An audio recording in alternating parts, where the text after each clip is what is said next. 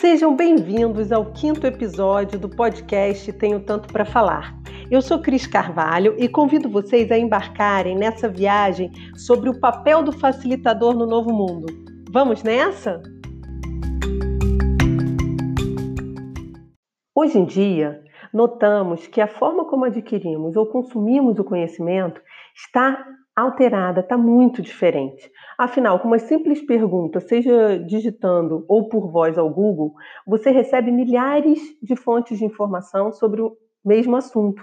Ou seja, ninguém mais é detentor do conhecimento, ele está por toda parte. Veja então que a riqueza e o diferencial está na partilha de conhecimento. Nesse momento que estamos vivendo de confinamento e, e da pandemia do Covid-19, a gente vê um, um número muito grande de compartilhamento de conhecimento.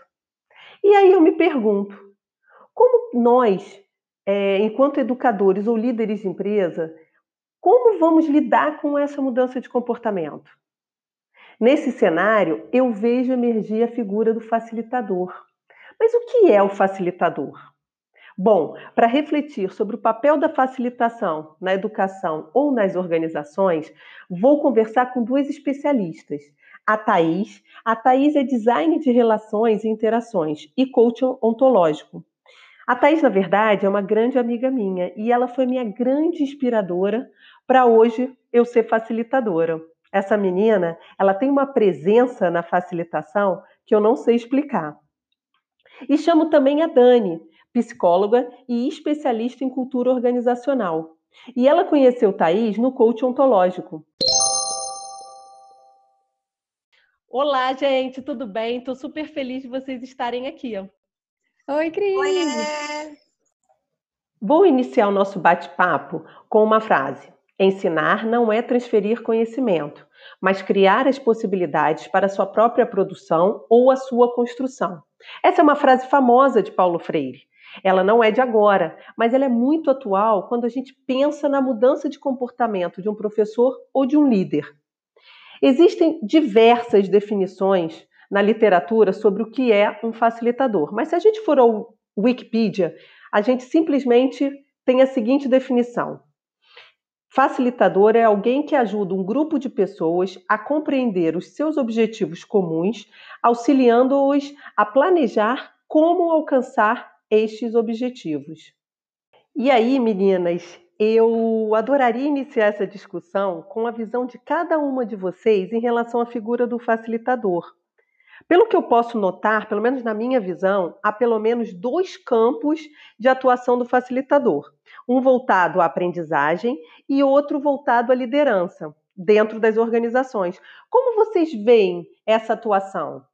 É, então, eu vejo que, na verdade, hoje em dia, talvez não tenha muito mais essa divisão entre a aprendizagem é, e o que acontece dentro das organizações de liderança. Porque, como a gente está lidando, inclusive, com um mundo é, complexo, né, o que é pedido para a gente é que a gente se coloque nesse lugar de, de aprendiz todo o tempo, porque a gente não sabe lidar com os problemas que estão acontecendo. Então, é uma inversão até desse papel do educador, como professor que a gente conhece, aquele cara justamente que é o detentor do conhecimento. Justamente é aquele cara que está construindo conhecimento com todo mundo ao seu redor. Então, para mim, eu não vejo muita diferença entre uma coisa e outra. Eu concordo muito, porque isso é algo que eu venho pensando ao, longo aí do, do meu, da minha trajetória, principalmente pensando em desenvolvimento de liderança, em desenvolvimento de equipe isso também é aprendizagem, isso também é desenvolvimento. Né? A gente tem o nome treinamento, desenvolvimento organizacional, tem práticas políticas que cada empresa cria a partir desse, desse princípio, mas a condução dessa liderança, ela também é focada nessa aprendizagem. Então, o líder, ele precisa se, des, é, se tirar essa roupagem né, de, de, do ego, muitas vezes, e que o professor muitas vezes tem quando, quando a gente pensa no, no modo formal de ensino, é, e transformar a maneira como ele se relaciona, inclusive, com sua equipe. Então, tem uma coisa que a gente usa muito que é a transformação do ego para o eco. Como é que eu transformo para esse olhar de coletivo? E aí, quando eu tenho uma tomada de decisão dessa, né, que primeiro é interna, eu mudo a minha forma de ensinar, eu mudo a minha forma de conduzir, eu mudo a minha forma de aprender também. Igual a Thaís mesmo falou, né, como a gente aprende todo mundo junto. Então, acho que parte um pouco desse, desse olhar do quanto a aprendizagem, independente do local, ela é a mesma. Então, o líder facilitador ou facilitador, enfim, é, seja em qual processo for, ele vai ter um, papel muito parecido, muito próximo. E essa mudança, essa transformação, ela vem acontecendo, no, principalmente no, no, mundo das organizações, é, com mais frequência. É, é eu acho força. também é, desculpa, Dani. Eu acho também que, assim, é, tem, tem um lugar, né, quando o líder se coloca nessa posição de quem, sei lá, não sabe resolver uma questão ou que está se colocando nessa posição de aprendiz, né, ele tem que começar a trabalhar alguns músculos que a gente não está acostumado a trabalhar. Né? Primeiro que é o músculo do, do, do, do dizer que não sei, que aí eu acho que é o primeiro, assim, que é um primeiro músculo, talvez, que é um grande músculo do facilitador, né? Do facilitador realmente que vai gerar é, é, resultados inovadores, né? Resultado para problemas complexos. Então, quando ele começa a se colocar nessa situação, na verdade, entender que ele realmente não sabe lidar com aquilo e não reduzir os problemas complexos a problemas simples quando eles não são, já é um primeiro passo para ele é, virar até esse líder facilitador que é muito mais capaz justamente por dizer que não sabe. Agora, é... só puxando um pouquinho isso que você está falando, Thaís, a gente não foi criado a dizer que não sabe. Eu acho que eu já até falei com vocês anteriormente, mas assim, eu trabalhava numa empresa, trabalhei numa empresa em que o meu líder falou assim: você responde, mesmo se você não souber, depois você corre atrás. mas era como as empresas é, criavam. Eu, eu, eu era ainda assistente, né? Analista. Então, assim, imagina, eles estavam me desenvolvendo, né? Então, foi o que você falou, Dani. Eu estava em aprendizagem, né? E ele estava me ensinando, porque ele estava ali há muito mais tempo. Ou seja, como que é isso, né? A gente, pelo menos na minha idade, né? 44 anos. Então, assim, como que a gente consegue fazer essa mudança, né? De poder falar assim, poxa, Hoje eu, eu realmente não sei sobre isso. É uma pergunta legal essa, porque uhum. a mudança ela tem acontecido, existem muitos movimentos e muitos projetos e muitas iniciativas que propõem isso, porque é, as empresas elas vêm de uma era industrial em que você tem um olhar sobre a maneira do trabalho ser executado, da quantidade de horas, tem uma questão de legislação que impõe que tenha que acontecer de determinadas maneiras e tudo mais. E isso a gente pode trazer até antes só da, da, da questão da organização. É, como eu falei, é o processo da educação. Então, como é o formato da escola, em que eu tenho alguém que sabe mais, em que eu tenho alguém que está acima, é, como que é isso dentro de casa? Em que alguém manda, o outro obedece, e essa coisa do manda, obedece quem pode, é, qualquer, manda quem pode, obedece quem tem juízo, ela vai transitando por toda essa estrutura social. Então, acho que, é, primeiro é a tomada de consciência. Se a gente começa a tomar consciência sobre o quanto essa mudança é importante, porque o coletivo gera mais resultado junto, eu acho que é o primeiro passo, diria. Então, é a tomada da consciência para que esses projetos e essas iniciativas que têm acontecido no mercado, né? Eu estou falando no olhar da, das organizações, mas como mundo de, de forma geral, é, ter mais efeito. Então, eu partiria primeiro dessa tomada de consciência, em como que a gente toma essa consciência coletiva.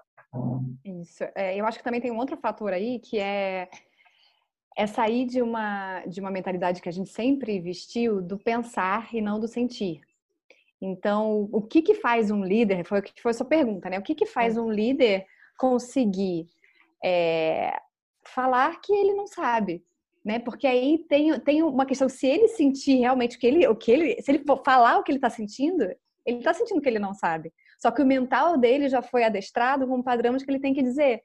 Então, na verdade, eu acho que o convite para a saída é, cara, o que de fato está acontecendo? E, na verdade, justamente tampar um pouco esse racional né, que traz é, para a gente toda essa carga de, de, de, dever ser aquele que sabe e tal.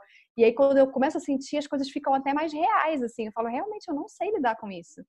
E aí, como é que eu chego para minha equipe e falo, olha, temos um problema. E aí tem uma outra questão que eu acho também que é um convite, que é como é que eu não boto os problemas para debaixo do pano.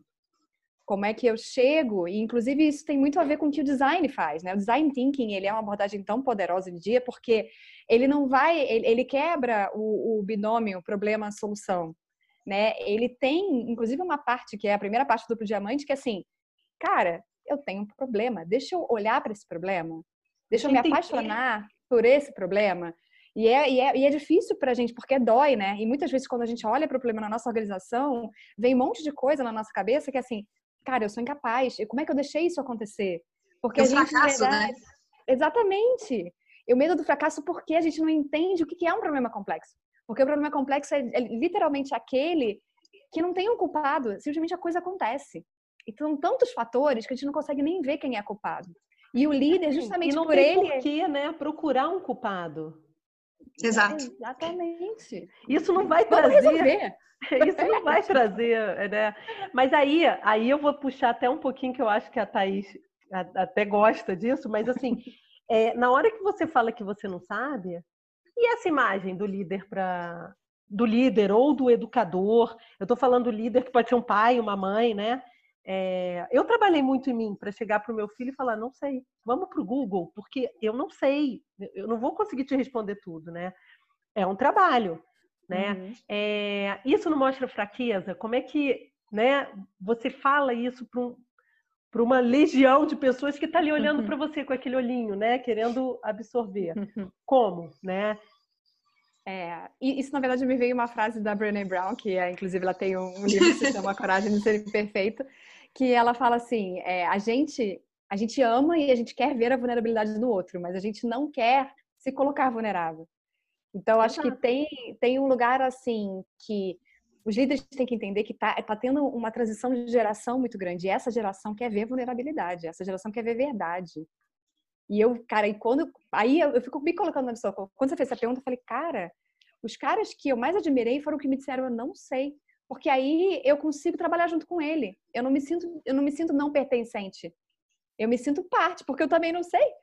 Entendeu? Então, tipo, fica todo mundo aqui no não saber, mas pelo menos eu faço parte junto dessa, dessa parada. E até a chance de resolver o problema. Quando você está junto e são mais mentes pensando para resolver aquela situação, a gente chega num lugar muito mais rápido.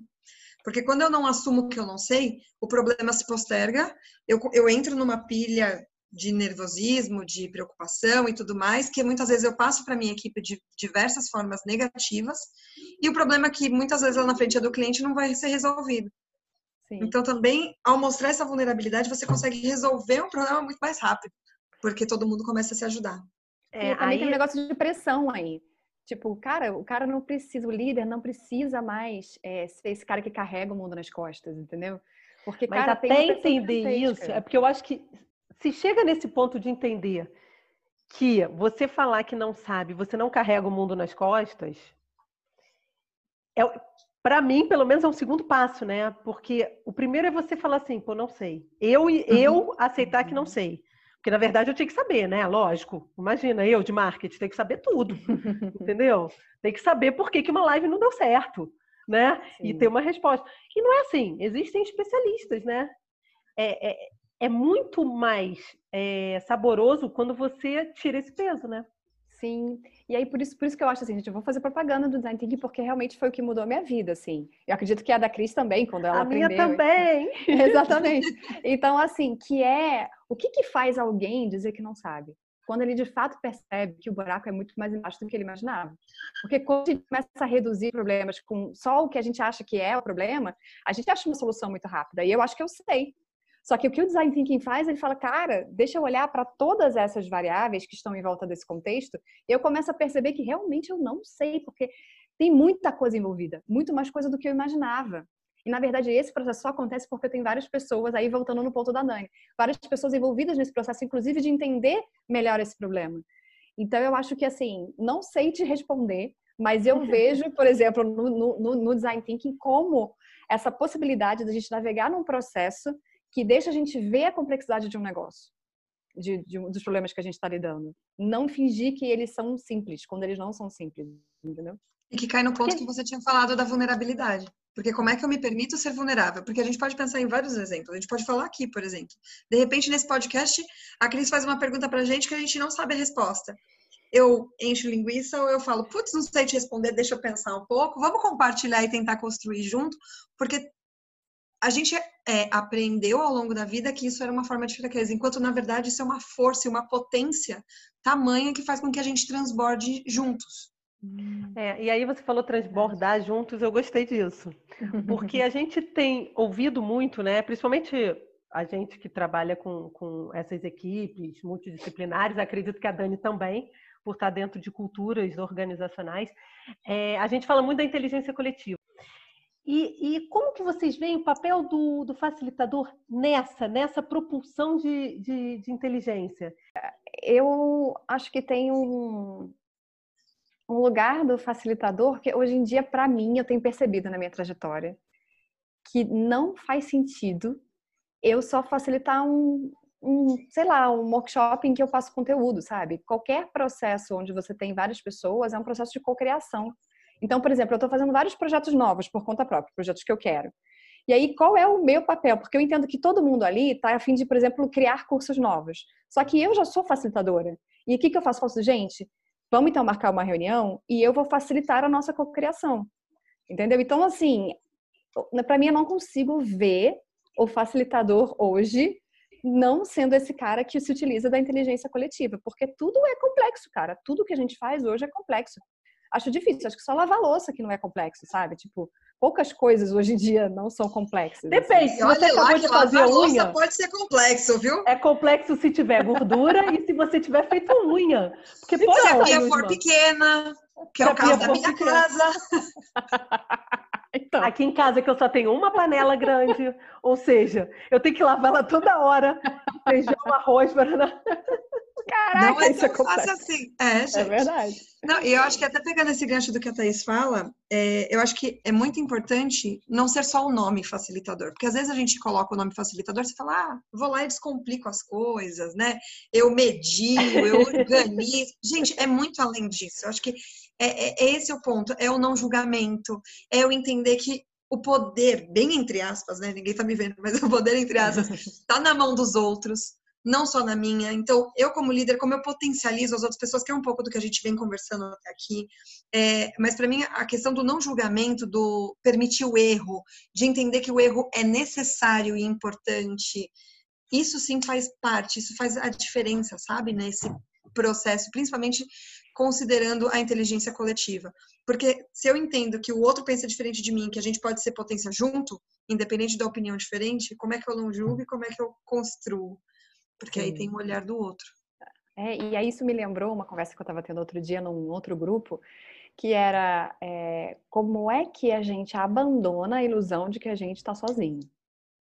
Porque é uma ilusão isso, cara. A gente foi criado achando que a gente podia dar conta. E o líder, o que eu vejo muito nas organizações, quanto mais perto eu chego de, de enfim, de processos de design, que eu geralmente entrevisto as pessoas, elas sentem sozinhas. Tipo, para mim, um dos maiores maiores questões do líder é se sentir sozinha, porque tem esse peso todo, assim. Então, cara, é, eu realmente, assim, não sei como fazer, mas é quando a gente ultrapassa essa porta, parece que o mundo se abre, assim, um mundo de engajamento, né? Porque, tipo, as pessoas, tipo, a minha equipe começa a, a se engajar e eu também me engajo, porque a gente está trabalhando junto. Então, eu começo a, me, a pertencer a um lugar.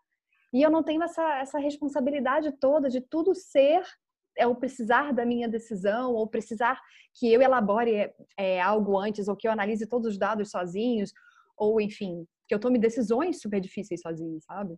Enfim, nem sei se era isso, mas foi isso que saiu. Não, mas você sabe que eu, eu vou pegar isso daí porque eu fiz um webinar com, entre a sua maioria eram líderes, e a gente estava falando justamente desse processo da quarentena, do isolamento, de home office, da diferença, trabalho remoto e tudo mais. E uma das coisas que mais surgiu foi exatamente esse ponto do quanto as lideranças estão se sentindo sozinhas. Porque elas sentem que elas precisam ser a muralha que vai dar força para todo mundo, enquanto do outro lado, o liderado, a equipe, o colaborador, enfim, o nome que for usar, ele quer receber a pessoa que está sentindo, porque eles também estão com problema. Então, considerando inclusive esse momento que a gente está vivendo, tá todo mundo tendo as suas dificuldades, cada um na sua, na sua dentro da sua conjuntura, né? Então, você casado com filhos ou não, cada um vai ter o seu, a sua dificuldade. E aí, se esse líder também se permitir colocar e, e estar disponível e vulnerável para essa equipe, o quanto isso também agrega para que eles consigam juntos. Então, Sim. Acho que tem muito a ver essa solidão. E aí isso me lembrou uma coisa que o movimento do, do, líder facilitador, digamos assim, ele é um movimento de humanização das empresas. Porque, cara, tipo, aí, até no, no início que a Cris falou, né? Tem muita informação para aí. Por quê? A gente está na quarta revolução industrial, enfim. Exato. Mas já, já, tipo, já acabou a revolução industrial do, da máquina, entendeu? E só que a gente não percebeu ainda, a gente não trabalhou as relações ainda para a gente entender. Então, assim, eu vejo esse líder facilitador como, como, e aí agora nessa, nessa conjuntura que a gente está agora, fala, cara, o cara tem filho entrando no meio da reunião, né? Tipo, não tem mais como tampar a humanidade desse cara. Então, assim. Não tem. Ele não é mais tá, o... tá exposto, é. né? Tá exposto. Ele não é mais o, o, o super-herói, né? E aí eu puxo, eu, eu queria exatamente falar um pouquinho desse confinamento. É, Exatamente porque, assim, nesse confinamento, a gente está aprendendo diversas habilidades, né? Todo mundo está com habilidades novas, né? Por exemplo, a gente está aqui gravando um podcast, né? Uhum. Eu estou no país, vocês no outro país, casas uhum. diferentes, e a gente está aqui. E a gente está gravando. Ah, é, o som não vai ser o mesmo, né? Não vai ser um som maravilhoso se a gente tivesse perto, mas a gente está, a gente está tendo a habilidade de trabalhar com, com ferramentas, de fazer outras coisas. Eu tô né? Eu lancei o podcast no confinamento. Então, assim, uhum. são diversas habilidades. E como que o facilitador está passando por isso? Como que o líder está passando por isso? Né? O professor, né? que é o líder, vamos pensar nele como um líder da educação, o líder profissional que está tendo que mostrar o gato que passa, a filha que vem dar beijinho e mostra desenho. Eu participei de uma facilitação de hum, comunicação não violenta que o filho quis participar das atividades. O filho do facilitador estava ali. Participou, deu depoimento, entendeu? Então, assim, mudou, mudou. É, é, teve uma humanização dessa liderança, né? É, vocês acham que esses líderes eles estavam preparados para isso? E os professores? Como que eles se deparam com essa vulnerabilidade? Falar assim, ó, cara, eu tô com os mesmos problemas de você, tô com medo de morrer. É, a minha percepção é de que não, eu acho que as pessoas não estavam preparadas, nem os líderes, nem os professores, nem os facilitadores. É, talvez, e é um grande talvez, empresas de tecnologia que já vivem metodologias ágeis, que já trabalham, é, já têm esse olhar de trabalho remoto, talvez estejam com uma facilidade um pouco maior é, mas não vou dizer 100%, porque também tem aquelas que estão sofrendo por conta, é, é, o que eu falei, né? Tem uma diferença muito grande entre home office, trabalho remoto, e o momento atual, que é o de isolamento. É, não é simplesmente que você está trabalhando de casa enquanto seu filho está na escola, ou o seu gato, ou seu gato, seu cachorro está na tá com alguém. Não, você está todo mundo dentro de casa, a, a, a coisa pode sair né, do, do, da normalidade a qualquer momento. Então, eu, eu, enquanto preparo, eu não acho que as pessoas estavam preparadas, mas ao mesmo tempo, eu acho que rapidamente uma grande parte da população conseguiu se agilizar nesse processo para se adequar. Então, eu tenho visto, é, faço parte de alguns projetos sociais que eu tenho visto alguns institutos é, se adequando para essa realidade. Eu tenho visto consultorias que fazem processos seletivos já nesse, nessa toada de fazer só online, porque até então tinha muita gente que fazia online, mas também fazer presencial. É, em outros casos, para uma população mais carente, como que você cuida disso de uma outra maneira? Porque às vezes não dá para ser assim num Zoom. A gente não sabe a qualidade da internet dessas pessoas. Exatamente. Tem toda uma questão da discussão da educação que está tendo por aí também, que a gente não precisa nem entrar nesse aspecto, mas é, o papel do facilitador é como ele vira esse suporte, essa ponte também para ajudar nesse momento. Pelo menos é um uhum. pouco do que, eu, do que eu enxergo. Preparo eu acho que não tem, mas adequação a gente, a gente aprende rápido, muitas vezes. Uhum talvez não seja 100%, mas tem uma adequação rápida. E a gente tem que confiar no outro também, né? Acho que a confiança é uma palavra muito boa nesse momento, porque o facilitador ele precisa confiar nessa equipe que está acontecendo e fazendo acontecer. Sim. É, eu acho que tem assim, falando de experiência, né, própria, assim, eu como facilitadora, é, quando virou essa chave, eu tinha um curso presencial marcado para começar dia 22 de, de abril. Caramba. E aí? Caramba. E aí, tipo, já tava lugar fechado, já tava tudo fechado. E aí a gente teve que conversar, e aí o bom é que é um trabalho colaborativo, então somos três criando esse, esse workshop. E a gente começou a encarar a realidade. Tipo, cara, a realidade é, não rola de fazer isso. Então a gente teve que adaptar tudo para o online. E aí foi muito legal, porque aconteceram outras coisas que a gente nem imaginava, porque a gente está com alunos de todos os lugares do país, não só de São Paulo. Entendeu? É, e uma outra coisa, né? A gente também, de certa forma, a gente entendeu também que tem um, um certo. É, uma alfabetização digital. Então, tipo, em vez do cara ter um caderno para anotar, a gente criou, tipo, Google Slides com, com os exercícios, os próprios exercícios, tipo, a forma com que a pessoa preenche né? Tipo, é diferente, sabe? Então, assim, ninguém está preparado, mas a gente se adapta rápido, porque é uma necessidade tão latente, assim, sabe? Então, eu acho que o, o convite para esse momento, que eu acho que vem com essa adaptação rápida, é da necessidade, assim, ó, tá aqui, ó, gritando na nossa cara. Então, tipo, eu vou lidar com aquilo, sabe? E eu acho que isso foi uma das coisas também que, inclusive, eu recuperei nesse isolamento, que foi eu lidar com essa necessidade latente, porque até a escolha fica mais fácil, porque, cara, tu tem que lidar com isso, não tenho, não tenho um, um zilhão de escolhas agora. O meu foco está muito claro, né? O foco é fazer isso acontecer. Então, não sei. Eu queria só compartilhar isso também, porque realmente ninguém estava preparado. E são decisões difíceis de tomar, porque dá medo, né, cara? Tipo, a internet tá, podia estar tá ruim, podia, podia cair. É, as pessoas têm, inclusive, uma resistência quando você fala de workshops online, porque, cara, presencial tem a energia das pessoas e tal. E aí, o que, que a gente resolveu fazer? Muitas pessoas queriam fazer o workshop, só que elas falaram, ah, não, mas não vai ser online, não vai ser legal. É. A gente falou, então tá, então uma semana antes a gente resolveu fazer, então vamos fazer uma experiência online, você vem testar antes de você fazer o workshop. E aí, tipo, depois que a gente fez isso, mais seis pessoas se inscreveram, sabe, a partir disso, assim. Então, é, é aprender com a necessidade, escutar muito o outro, né? Eu acho que também esse momento pede para que a gente escute a necessidade do outro, né? Então, a gente só conseguiu fazer isso, só conseguiu ter pessoas de volta porque a gente escutou o que eles estavam dizendo. E não é assim, ah, então tá, se você não quer online, não quer online. Não, cara, deixa eu te trazer, deixa eu te trazer para perto de mim, sabe?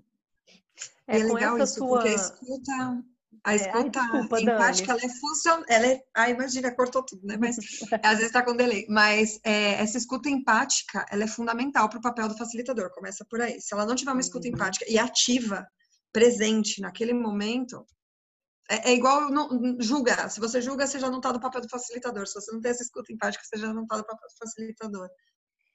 O que eu queria até comentar disso que a, que a Thaís falou é como que é o, o facilitador no, nesse meio digital, né?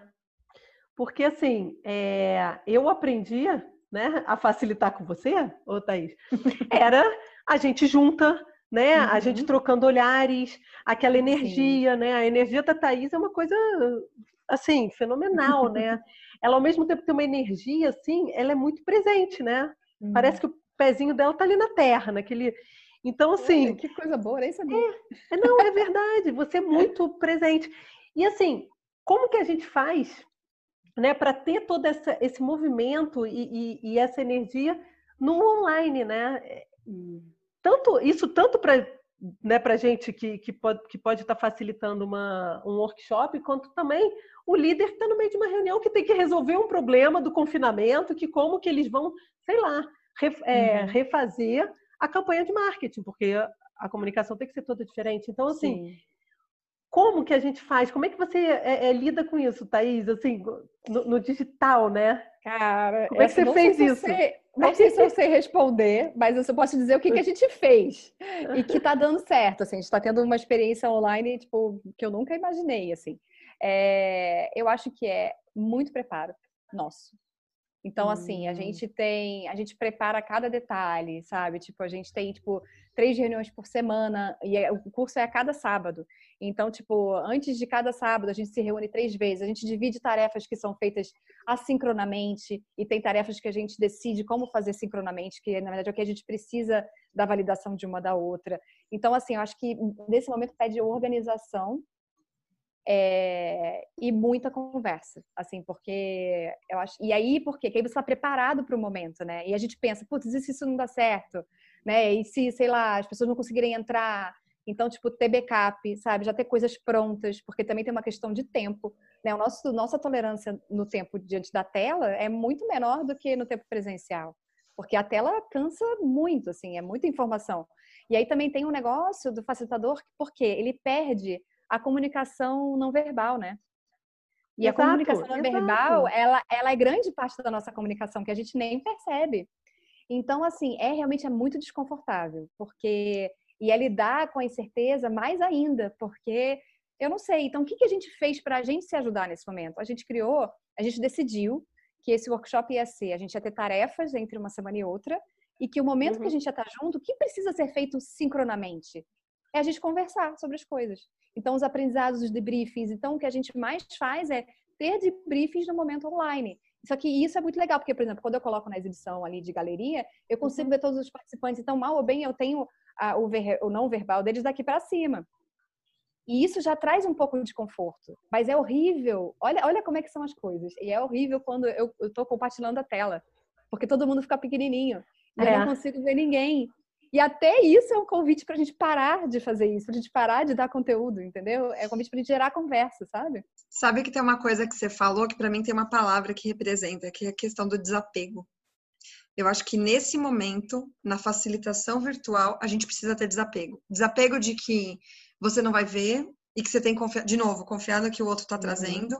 Você tem que ter desapego de de que as coisas vão acontecer do jeito que você está planejando, porque talvez elas não aconteçam e precisa mudar no meio do caminho. Desapego de que talvez não só não dê certo, mas como não fique bom, e a gente tem essa coisa às vezes, né, de, putz, criei com tanto carinho e não funcionou. Gente, não funcionou, vamos repensar, vamos voltar. Porque se a gente não trabalhar esse desapego também, a gente, como facilitador, não faz a coisa acontecer. Então, eu dei o exemplo do, da dinâmica de grupo eu, a segunda-feira a gente começa um processo, eu e um, um grupo de meninas que a gente se juntou para fazer.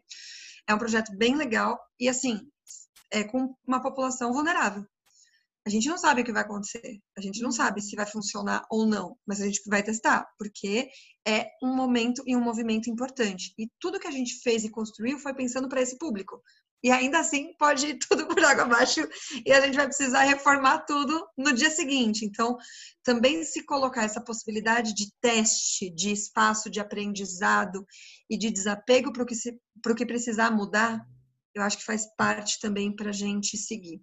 Porque para mim tem essa coisa muito do seguir, sabe? Do, do dar o próximo passo. Cara, você falou tudo, tipo, é continuar, né? Tipo, just keep swimming, assim, tipo, igual é, adoro falar. Keep walking. Porque, porque, é, porque assim, porque aconteceu um negócio comigo também, numa facilitação, e aí eu acho que é muito importante, o facilitador tá muito ciente de que pode dar ruim a qualquer momento, que é uma tecnologia nova para ele também, e que tem muitos outros fatores que não estão no controle dele, como a internet, como os programas não funcionarem, sei lá. Então, assim, teve uma primeira facilitação online que eu fiz, que foi de uma cocriação para um projeto que eu estou fazendo, que eu propus, é, coloquei um, um, sei lá, um, um, uma ferramenta digital para a gente colar post-its. E aí eu separei, eu fiz o meu planinho, né? Eu sempre faço um planinho de, de workshop com tempos e essas coisas assim. E eu, de, eu deixei muito mais tempo no início do check-in e eu usei o check-in para a gente começar a, a é, experimentar o que, como é que era colar post-it no negócio. Só que deu tanto chabu que demorou uma hora e meia o check-in. e eu Deus. desesperada. E eu assim, tipo, eu por dentro, né? Tipo, eu posando a, a, né, a como é que plena. a plena. É, posando a plena. Mas assim, todo mundo me ajudando, não, não, peraí, a gente vai fazer e tal, não sei o quê. Eu falei, não, não, a gente já tinha tempo previsto. Só que assim, já tinha estourado meia hora do meu tempo previsto, mesmo prevendo um bom tempo para isso. No final, deu tudo certo. Só que assim, demorou uma hora e meia para as pessoas entenderem a mexer na ferramenta e depois o processo fluiu. Então eu acho é como é que a gente também se dá descanso, se dá esse espaço para os erros acontecerem. Para que a gente entregue o que a gente tem que entregar no fim do dia. Então, ele pede muito mais foco e precisão, assim. O que, que faz sentido nesse dia? Qual é o essencial? Então, acho que é o convite do essencial, sabe? Do facilitador olhar para o que é essencial. Se esses caras não podem sair de hoje sem isso, e foca nisso, entendeu? Todo o resto é. é agora, agora, você também não acha que as pessoas estão muito mais abertas assim ao erro quando você está. Nesse momento do, do confinamento, o que eu vejo é o seguinte: sempre dá chabu na internet de alguém. Sempre alguém congela. Uma uhum. carinha fica congelada ali, né? No, no Zoom. alguma coisa do tipo. Sempre. Ou uma voz fica Darth Vader, assim. É, é normal. É, editando o, o, podcast, tem vezes que eu nem tiro a voz, assim, entendeu? Porque assim, a gente está no momento que está acontecendo isso, né? Não tem como é, tirar. Eu vou perder uma fala importante por causa de um. Não, a gente continua. Hum. E eu acho que as pessoas estão mais abertas, né? Como está todo mundo, o mundo inteiro mesmo, não é todo mundo figurado, não. É o mundo inteiro. Está aprendendo. Então, também, eu acho que para o facilitador, facilitou ele poder falar que, né, que não sabe que está errado e que não está dando certo, porque está todo mundo também não conseguindo fazer algumas coisas, né, e aprendendo. Você, vocês veem isso ou não faz sentido o que eu falei? Estou pensando, porque eu fico, eu acho que tem espaço para erro, sim. Mas se eu pensar numa, em, eu estou tentando pensar, inclusive, em algumas empresas e pessoas que eu já conversei aí né, ao longo da minha vida. É, quanto mais conservador for o olhar e quanto mais uma tendência hierárquica se tem enquanto cultura organizacional, menos aberto ao erro, em geral, essa empresa está. Isso traz todo esse peso também para essas lideranças e para esses para as pessoas que fazem parte desse, desse movimento. É, eu acho que tem uma tendência que isso mude. Eu não consigo ver uma mudança tão rápida com todo mundo ao mesmo tempo. Mas eu sinto que é um processo. Para mim, é, é, essa é muita palavra, é o processo. Tá mudando? Tá. Talvez não na velocidade que a gente gostaria. Mas. Até porque se a gente pensar, por exemplo, a gente está falando de empresas que conseguem fazer tudo virtual, mas um chão de fábrica, é, empresas farmacêuticas em que as pessoas têm que estar lá para fazer testes laboratoriais e tudo mais. É, talvez o tempo para essas pessoas aprenderem sobre o erro e, e que o erro é legal e que tá tudo bem a gente fazer de outro jeito, enfim, é, talvez o tempo seja menor. E principalmente, talvez em empresas em que o erro não é tão positivo. Então, se você errar algo enquanto medida, pode gerar um dano, enfim, tremendo, numa engenharia, por exemplo. Então, eu acho que tem vários pesos para a gente pensar no todo. Eu acho que enquanto empresas que conseguem ter essa possibilidade do home office, de, do trabalho remoto, dessa conexão, eu acho que vão perceber sim que não precisam mais estar todo dia ali tão ligado no controle, né, no comando, como tinha antigamente. Mas até considerando que o Brasil ele tem muita indústria, muita fábrica, muito deste outro processo, fico um pouco na dúvida do quanto isso está mudando tão rápido assim. Meninas, o nosso papo está muito bom, mas eu vou ter que puxar a última pergunta. Não sei se vocês vão me matar, vocês só não vão me bater porque vocês não estão aqui fisicamente comigo. Mas com toda a nossa conversa, o que, que me veio na cabeça? A gente está no momento ímpar, né? Em que as pessoas estão se adaptando e elas acabam sendo mais colaborativas e mais empáticas porque está todo mundo aprendendo ao mesmo tempo. Mas aí me vem na cabeça o seguinte: como que vai ser o papel do facilitador? Qual vai ser o papel do, do líder pós-pandemia, ou do educador, ou de um professor?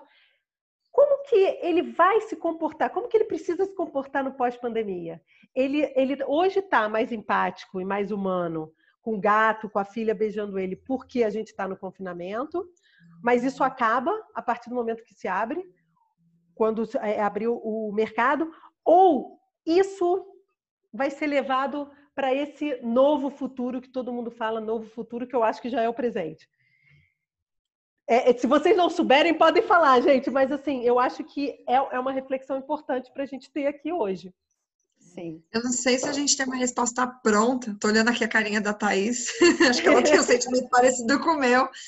Porque são muitas incertezas que vêm, né? Acho que a única certeza que a gente tem, assim, de bate-pronto é não pode voltar a ser o que era. Não dá mais para as organizações trabalharem da mesma maneira, num sentido engessado e não humanizado. Então, é, se eu fosse apostar, pelo menos em grande parte, seria de que as empresas vão se tornar mais humanas, que o papel do facilitador ele vai ser cada vez mais importante e presente, de que o desenvolvimento das lideranças dentro desse papel de líder facilitador, de líder servidor, que está ali pelo todo, pelo olhar desse coletivo, acho que a coletividade como um todo ela vai, vai se potencializar. É, como eu falei, se fosse uma aposta, eu iria por esse caminho, porque o que está acontecendo no todo é, essa empatia que você está dizendo, esse olhar diferente que a gente está trazendo, não é só para o profissional, né? É para a vida de forma geral. Então, não dá mais para as pessoas atuarem das mesmas maneiras em qualquer um em qualquer papel que elas estejam. Então, o pai e a mãe talvez vai ter que reaprender ali a maneira de, de se organizar e de liderar dentro de casa. Eu o professor sei, vai, sei. não é? o professor vai ter que aprender a nova forma de educar o aluno é, e o líder vai ter que aprender a nova forma de conduzir, de liderar realmente a tua equipe. Cara, eu não, acho que eu não, não posso dizer nada além do eu não sei. Porque é complexo demais, assim. E aí, vestindo aqui a minha capa de facilitadora, eu realmente não sei. Eu acho que aí esse não sei me convida para aí se a gente, então, abrisse uma outra conversa para a gente ver qual seria essa facilitadora. E aí a gente pode co-criar isso juntos. Porque realmente não tem como saber. Não tem mesmo. A incógnita, tanta... né? É. tem tanta coisa envolvida, tipo, a gente está relembrando que a gente é humano. Só que, cara, relembrar que, ser, que é ser humano, tipo, coloca a gente diante de várias limitações que a gente está vendo que a gente tem. E é normal que a gente não queira voltar para esse estado. Então, eu realmente não sei. Eu queria muito que a gente conseguisse entender que esse é o lugar que a gente tem que estar. Tá. Mas eu não tenho como dizer se a gente vai fugir disso a todo custo também, sabe? É, antes de gravar aqui o podcast, eu estava conversando um poupouquinho com a Thaís, e uma das coisas que a gente estava falando é o quanto essa quarentena, para quem tem a chance de estar tá em casa, para quem tem essa oportunidade, né, esse privilégio de estar tá seguro e tudo mais, é, esse período de isolamento está sendo uma terapia forçada, intensa, porque a gente está se dando. É verdade. a gente está se deparando na veia. Mesmo total. É, é, é, é, percepção de quem você é. Tem até aquela brincadeira, né? Já me conheci, não me aguento mais, deixa eu ir embora. Porque a gente convive com a gente mesmo o tempo todo. É então... Ainda tem a tela, você ainda se vê o tempo todo. Exatamente. É... Ainda tem o espelho, Caraca. né? Você tá com o espelho. É o espelho. Verdade, eu não me toquei disso. Ah, ah eu toquei e o quanto isso é difícil para algumas pessoas também, né? Porque não está é. acostumado a se ver. E aí a Thaís falou uma coisa muito legal, que assim, é, a gente está aprendendo a, a, ser humano, né? A, a, a, olhar essas nossas características humanas. Só que a gente está usando só tecnologia, né? Perfeito. E aí não tem o toque. Uhum. Então a gente está humanizando, por exemplo, eu estou fazendo um trabalho para o mestrado que é sobre educação, né? É como ajudar os educadores. E, e aí, um, uma frase que saiu do grupo, do Focus Grupo, que foi assim, maravilhosa, é que assim, a gente precisa humanizar o EAD. Né? Porque, assim, ele, é ele não pode mais ser, porque foi isso que a Thaís falou, que muita gente tem, é, talvez, aversão a cursos online, às vezes. É, é isso, porque era muito frio, né? E a gente Sim. tem que humanizar. Uhum. E aí, né? E aí? E aí veio o facilitador para ajudar nesse processo também. Exato, Exatamente. que ele tem que estar tá ali, porque aí o facilitador agora está ali. Né? Uhum. Você não vai ser uma coisa estática, você está ali. Controlando é o que você falou, estou vendo as carinhas, eu estou controlando a, né, o body language deles, por mais que eu não esteja perto. Mas você uhum. vai aprender, eu acho que a gente fazendo virtualmente, a gente vai aprender o body language também virtual. Verdade. E talvez você consiga trabalhar essa energia, né? Sim, e até adquirir, né? A gente deve trabalhar muito mais expressões faciais, né? Tipo, ai, ai adoro, gente. Ai, não, não, não. a posição do rosto, né? É. Se você vira pro lado. Gente, ninguém quer. tá vendo a gente, mas a gente tá fazendo várias poses aqui, né? a gente esquece que, né? É que a gente tá se olhando. É, e, é, é tem duas coisas, assim, que nesses, né? A gente vendo essas lives e tudo, é, a Dani levantou, não vou levantar essa questão, porque aí teria que ser outro podcast, mas enfim, a gente falando da educação no Brasil.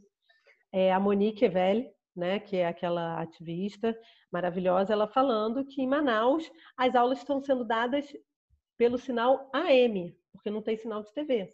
Então tem várias Caramba. cidades. Então, assim, mas olha que legal, a gente voltando à voz, né? Uhum. Né? E, e, e, e, e tá educando. Então, assim, existem os educadores que estão tendo que se adaptar ao digital, ao moderno, ao super legal, mas também tem aqueles que estão tendo que voltar. né? E adequar para a realidade, né? Porque adequar, tem uma adaptação. Adequar para o conteúdo, Thaís, que você falou, a gente não precisa mais passar tanto conteúdo, imagina o rádio. Pois é.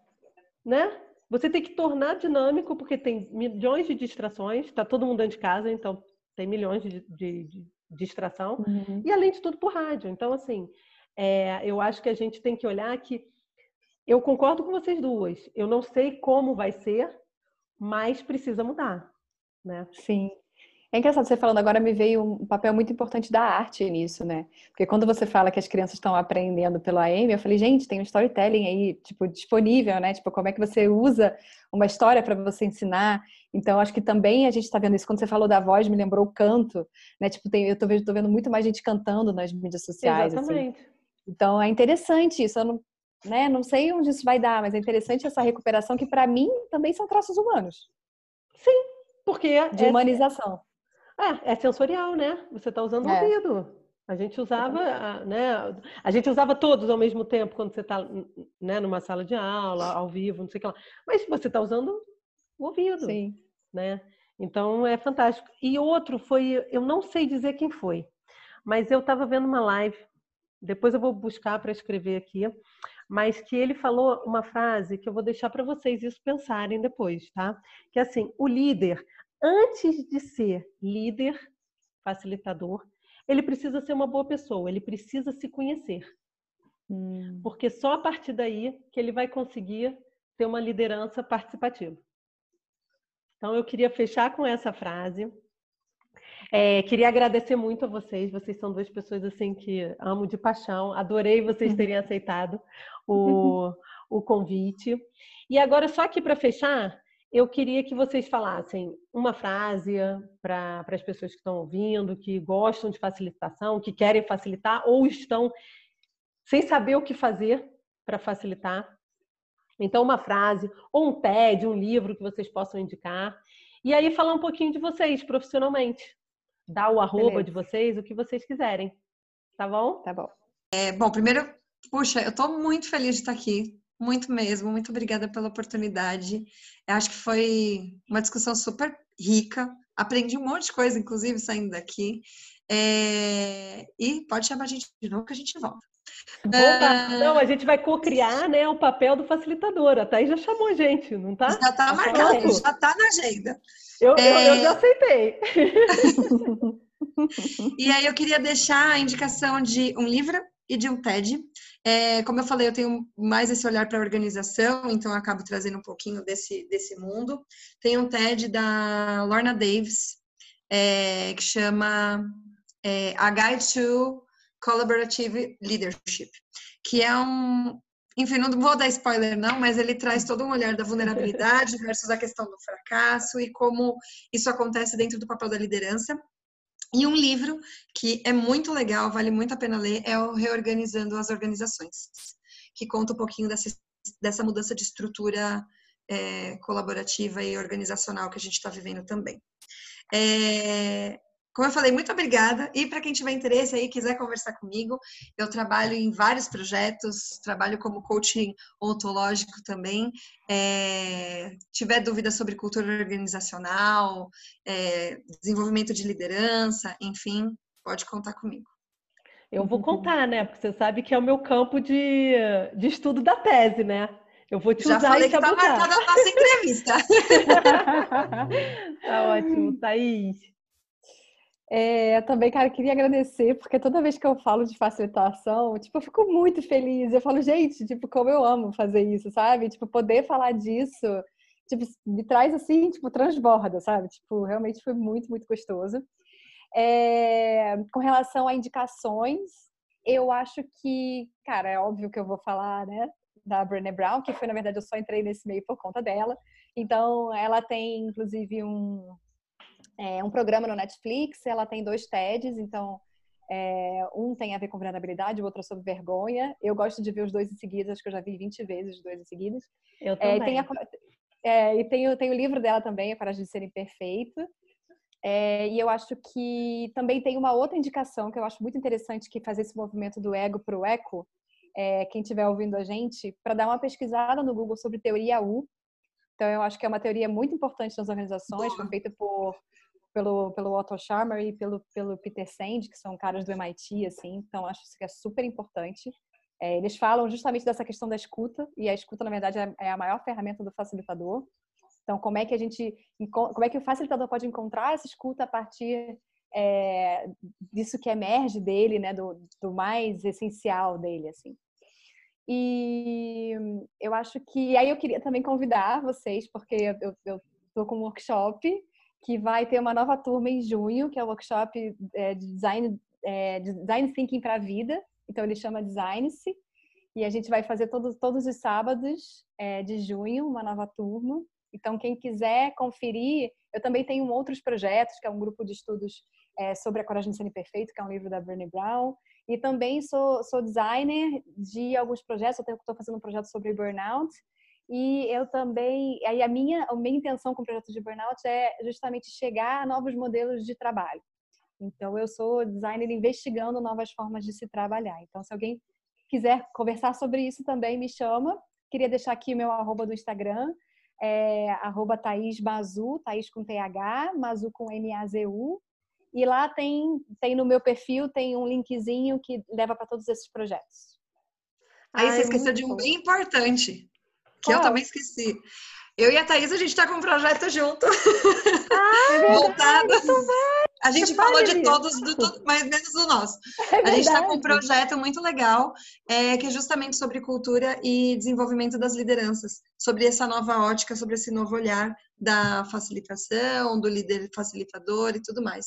Então, é, contem com a gente, ele vai sair do forno logo, logo. Isso. Ah, e tem mais um, peraí.